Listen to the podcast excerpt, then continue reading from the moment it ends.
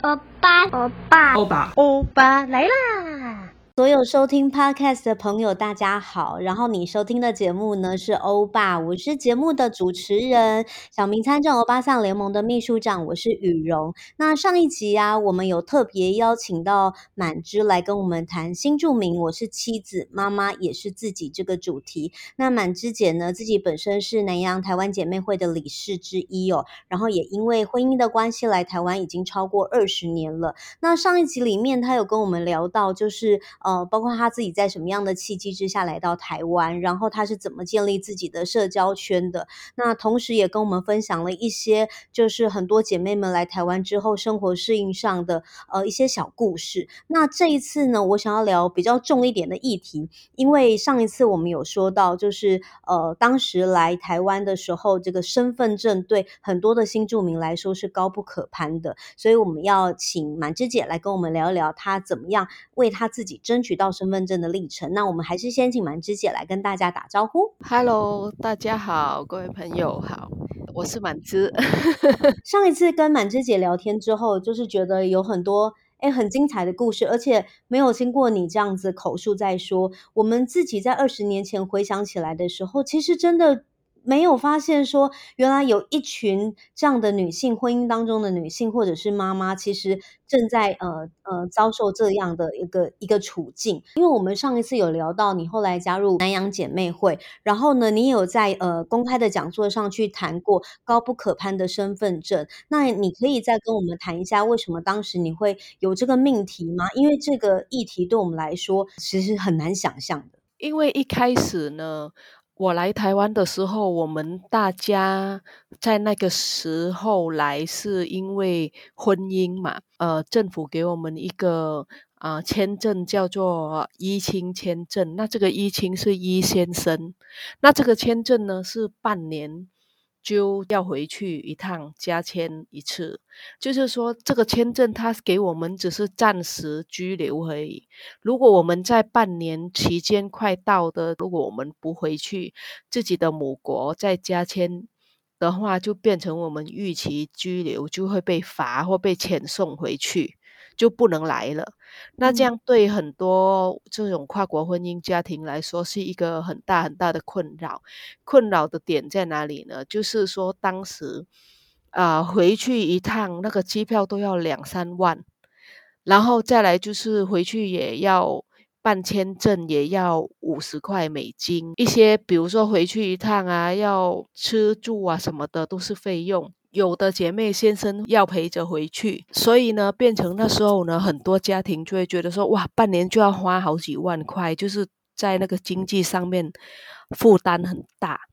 再来是当时我们的那个移民法，他没有很清楚的告诉姐妹说，你多久要规划一次，然后什么时候要怎么样，他。没有很清楚，都得要我们自己去查去问。当时说，因为这样呢，很多姐妹她已经来台湾住了六七年、七八年，她都不知道怎么去办身份证。如果先生没有带去问的话，那就只能忍耐。先生夫家叫你做什么，你就要做。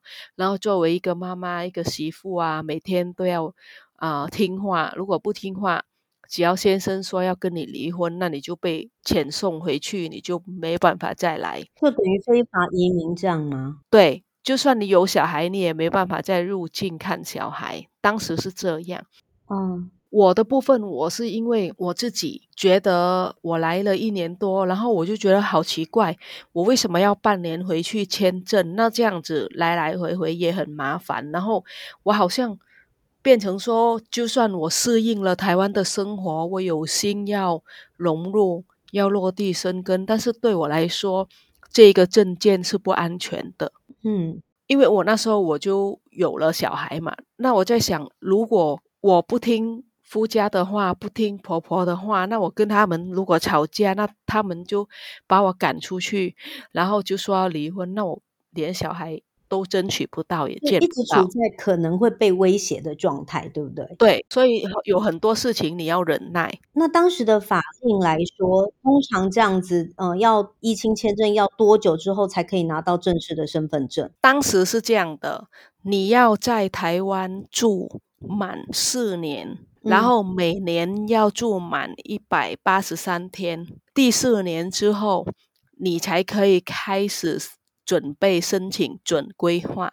那准规划里面，它的条件是非常的严苛的，就是说，准规划里面它有一项会卡住大家的，叫做财力证明，嗯，就是要有四十二万元的现金。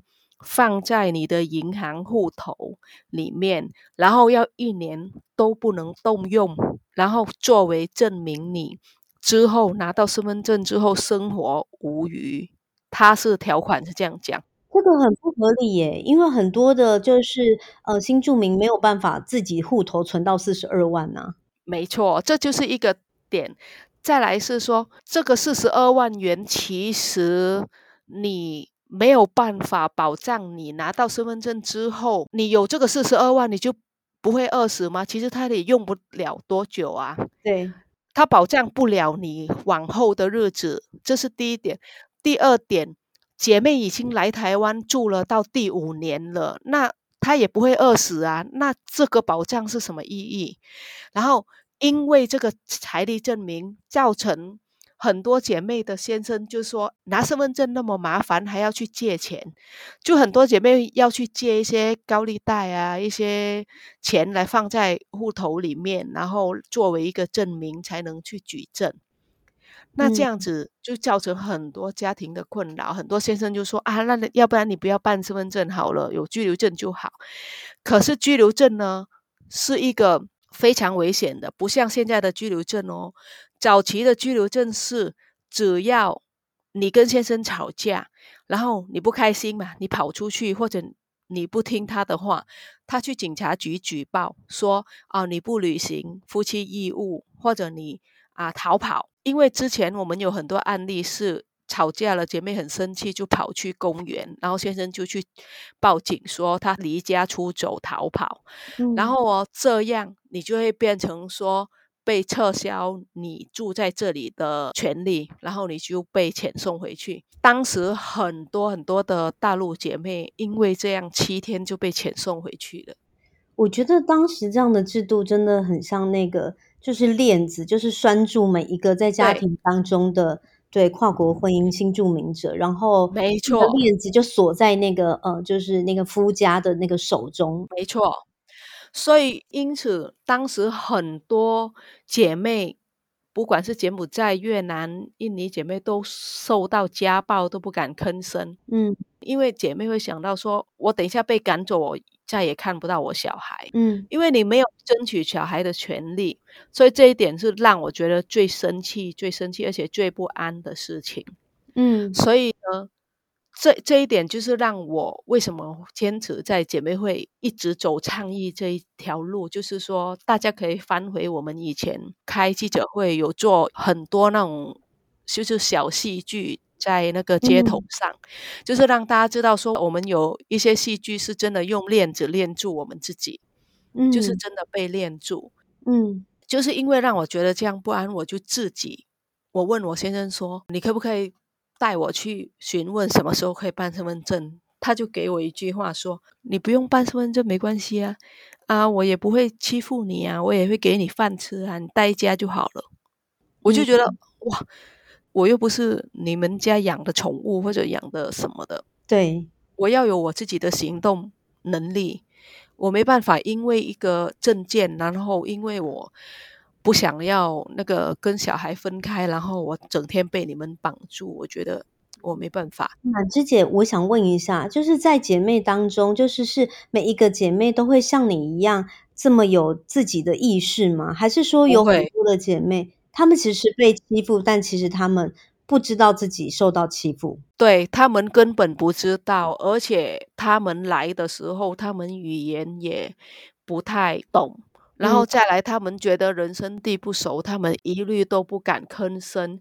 除了他们遇到来到姐妹会遇到同乡，他们开始会用同乡的话开始讲出他们的困难，所以当时我们才会知道。嗯，对，像我我我就很努力的在学语言嘛，然后所以我就觉得我不能让我自己就是掉入一个没有选择。没有选择，跟只能靠别人，嗯、我不想要这样。嗯，所以我那时候我第一个那个年代还没有移民署哦，他没有成立一个移民署来让这些外国人办任何的外国证件哦，他就只有一个外交部，就是你去拿签证再来。所以那时候我就想说，我叫我先生带我去，他也不理我，他们家的人也都不理，就觉得他们有身份证就好啦，我为什么要有身份证？那我就觉得这样子很不安，我就自己。跑去我家附近的警察局问，我就说我现在是结婚来，然后我持这个居留证，那我应该要怎么做才能拿到身份证？当时我们的警察局里面一定会有一个叫做外事科警察，然后他嗯，他们也不知道要怎么做，然后他就说哦，啊你打去外交部问呐、啊，然后我说那你给我外交部电话。然后我就打电话去问说，哦，我是要这样这样，我要办那个身份证怎么办？外交部给我的回答是说，外交部我们只管那个外国人进出跟本国人的签证护照，不会管什么所谓的身份证。好夸张，所以没有公部门可以帮助到你？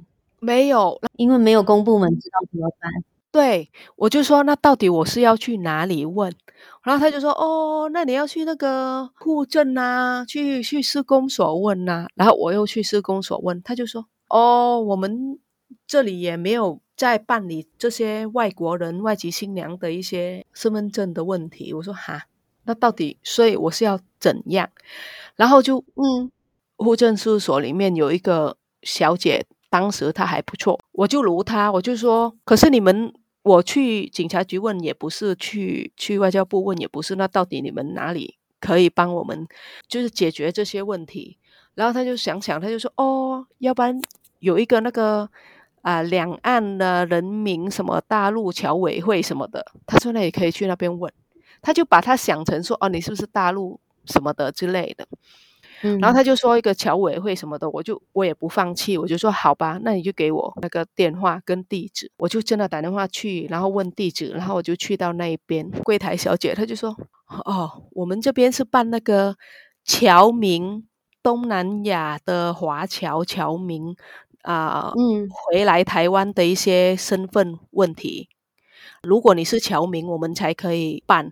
然后他就丢了一个简章给我，然后我说：“可是这个简章我看不太懂，诶，可不可以解释？”嗯、然后其实他还蛮好的，他就解释给我。我就问他说：“哦，这一条讲什么？那一条讲什么？”他解释解释完，我就回家，我就想，我就想说啊，那我我翻看看，我能不能有那个华侨的一个证明？我就打电话回去越南，叫我爸爸帮我申请。然后还好，我爸爸帮我找到哦，我可以申请一个叫做证明华侨的身份，因为你有就是父母亲是华人，对，有父母亲是华人。然后我就，嗯、可是我出生是在越南，我爷爷有那个啊籍贯是华人，所以我就申请了那个证件，就在越南的大使啊司法院司法部。证明，然后翻译，然后给外交部证明，然后我就拿过来这边就可以申请身份证。所以你的身份证申请的方式是透过就是呃外侨这个对对对对形式来申请。对，所以我就没有卡住那个四十二万的财力证明，还有七十二小时的上课，然后还有良民证，还有什么的种种。嗯哼，但现在应该已经就是跟过去取得身份证的方式已经变得比较容易了吧？对，比较宽。现在就是没有财力证明这一块，然后你只要工作证明，然后你住满啊一百八十三天，第四年一样你可以申请。嗯，但是就你可以自己去申请。早期是你。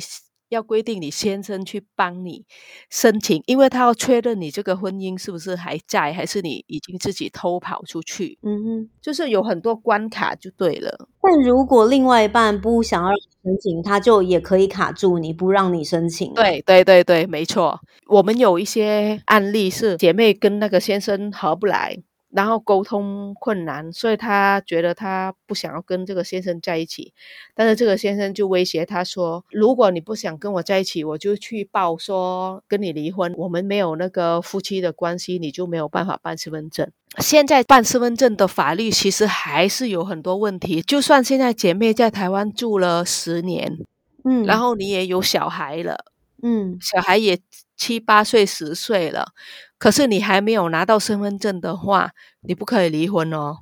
你如果离婚没有理由居住在这里，然后你要被遣送回去。嗯，所以你是因为姻亲而来到台湾，如果没有拿到身份证的情况之下，如果你离婚，你就没有合法居留在这边跟领取身份证的资格跟权利，无论你住多久。对，那现在放宽的有一点就是说，如果你的先生是意外死亡，或者生病死亡，嗯、或者你是被暴力而要分居的话，你还没拿到身份证，你可以拘留。嗯，嗯早期连这个都不行，所以早期有很多姐妹被打到受不了，就被遣返回去，那非常的不公平。嗯、那现在是说，你如果被打、被家暴，那你。去验伤，有验伤证明，那你这个居留证就可以一直居留下去，但是你没办法拿身份证。嗯，而且你这个居留还要有小孩的监护权。我这真的是难上加难呢。对，所以后来我们就教姐妹说，我们就去摸索了一些民法，民法里面有教我们说，只要你不签一个放弃监护权，是父母共同监护的。那你就有监护权。早期还有一些姐妹是被夫家骗她说：“你签这个啊，你签这个，你就可以啊、呃、离婚，然后留下。”然后她就签，其实她签那个是放弃监护权。那他签下去了，他就没有监护权，就没有办法继续延长居留留下来。这个我相信，这中间一定还有很多非常不堪跟很残忍的故事，只是我们都都已经来不及知道了。那而且我觉得，在这个就是婚姻的过程当中，可以想象那个权力者一定是尽可能让你们不要知道更多事。对对对对，因为知道更多，你就会去争取，然后你知道怎么保护自己，他一定会尽量让你懂得越少越好。对，所以那时候啊，姐妹会办一些课程的时候，有很多先生他一定要跟着他的太太来上，哦、然后他上一上，他就不给他太太来上，他就说你不要跟这些人玩。教你造反这样子。我那时候在姐妹会，很多姐妹的先生一开始看一看，他就说：“你不要跟那个满枝玩，那个满枝他都教坏你们。”因为我都会把什么方式是对我们保护我们的权益的事情都告诉姐妹，所以他现在就叫他不要跟我玩，他就偷偷跟我讲说：“哎，我先生说不要跟你接触。”有，我觉得蛮有意思，因为有一点像我们现在欧巴桑这样子，我们出来想要参政，很多家庭都是觉得说，哎，不要这样子，就是在家好好带小孩就好了。对，我其实觉得，在满枝姐那个时代的新住民，应该是经历了那个啊，那个整个族群父权那个最威力最强大的那个族群，然后对女性家庭太太的那种控制。哦，这个很可怕，这个听起来都觉得毛骨悚然。而且最难过的地方是，有一些太太、一些姐妹，她真的是来上课上一上，她真的是听先生讲的话，就是说她不来了。嗯，因为我们后来观察，其实有些姐妹她在母国的时候，她可能住比较乡下。那他的教育程度跟他的认知啊，还没有到达我们女性要为我们自己女性争取我们的权益，他还停留在那种就是说啊，我属于丈夫，我属于对对对对，父母叫我做什么我就做啊，嫁了我就属于丈夫的，我就是要听他的话，他就会觉得说争取。自己的权益这件事好像是造反，对，所以那父权社会下刚好就是希望女生每个人都这样想，都觉得女性不是你自己，好，你一定是附属于可能是某个人的太太或某个人的母亲这样，对。啊，这个很可怕。好，那但是呃，我我想了解一下，就是说从你那个时代的就是身份证取得到现在，那你来看现在呃身份证取得的方式，对你来说现行的政策还有没有哪一些你觉得可以在前进跟调整的部分？然后现在也还在努力的。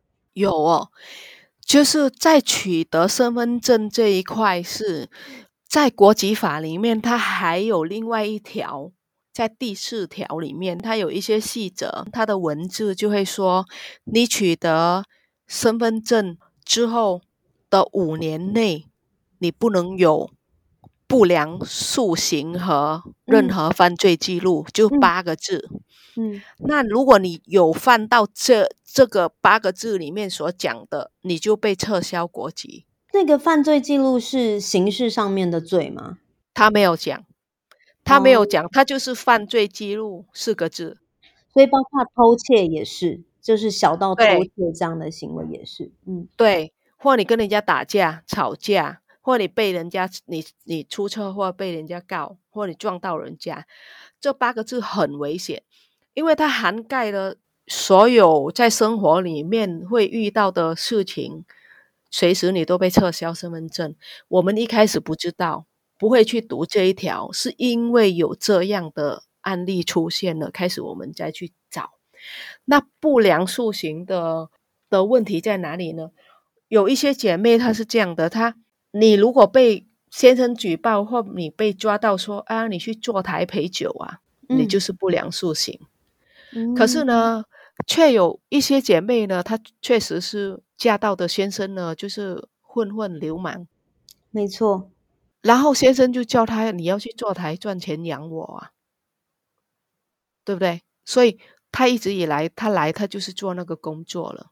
要要么就是有一些姐妹被暴力，然后从南部逃到北部，投靠一些同乡，工作都被人家压。榨什么的，所以可能有些人就带他去坐台，然后赚的钱比较多，种种的。就算你有拿到身份证了，你也是随时被撤销。可是撤销身份证这一件事情呢，是没有意义的。比如说今天这个姐妹她杀了人，那你可以判她刑罪呀、啊。没错，坐牢啊，就跟其他台湾人有身份证一样啊。对，你可以判啊。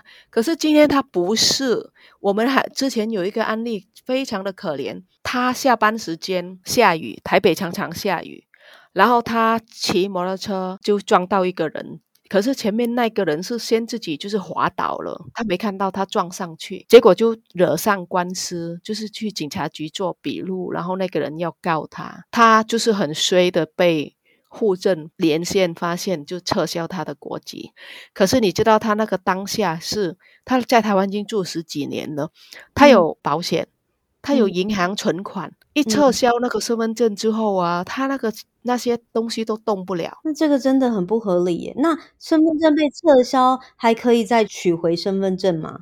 没有，没有取回，而且还没有人处理，而且他。无法回去他的母国哦，因为大家在申请身份证之前，已经要放弃自己母国的国籍，才能拿台湾的国籍。那那怎么办？就当一个身在台湾当一个人球。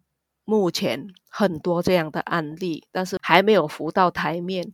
有浮到台面的，就是我们那时候在努力倡议这件事情。有一些数字没有浮上台面，是因为他们可能也不知道怎么办，找不到帮助的单位，所以没有找到。然后还有一些案例是，他拿到身份证之后，但是他一路以来忍耐这个先生对他不好，所以他想说他拿到身份证了，他就要跟他离婚，他要。另外去外面住，要独立，嗯，要独立。这个先生就不爽，举报说当初他要跟我结婚是假结婚，为了要拿身份证，那就牵扯到假结婚就是有犯罪记录，不良素行或犯罪记录，嗯，对对对，伪造文书之类的什么的。所以，我们目前这个国籍法的撤销国籍的这个问题，我们二零一一年开始整理文案，开始倡议到。现在为止，只有放宽跟进步一点点，但是这个放宽在我们的认为是不对的。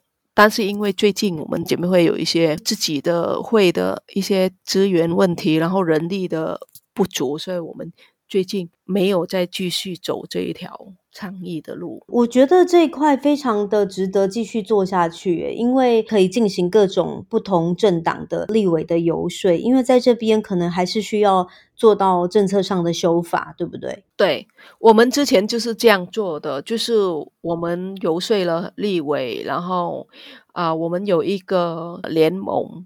然后跟其他的团体一起合作，一起开会，一起讨论一些方法。嗯，可是发起人一定要是姐妹会啊，因为现在姐妹会就是没有秘书处，在营运上有遇到一些挑战。今天因为时间的关系，好像又没有办法再多聊一些，但我很想要再跟满枝姐多聊一点，也包括就是说我其实蛮想要理解，就是呃。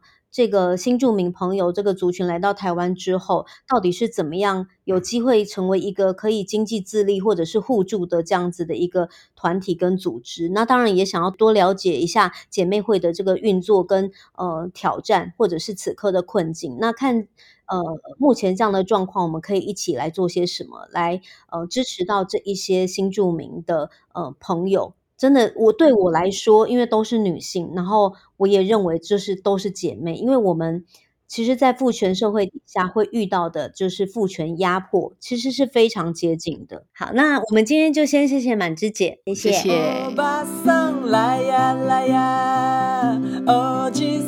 你喜欢今天的内容吗？还有什么想问或超想知道的事情？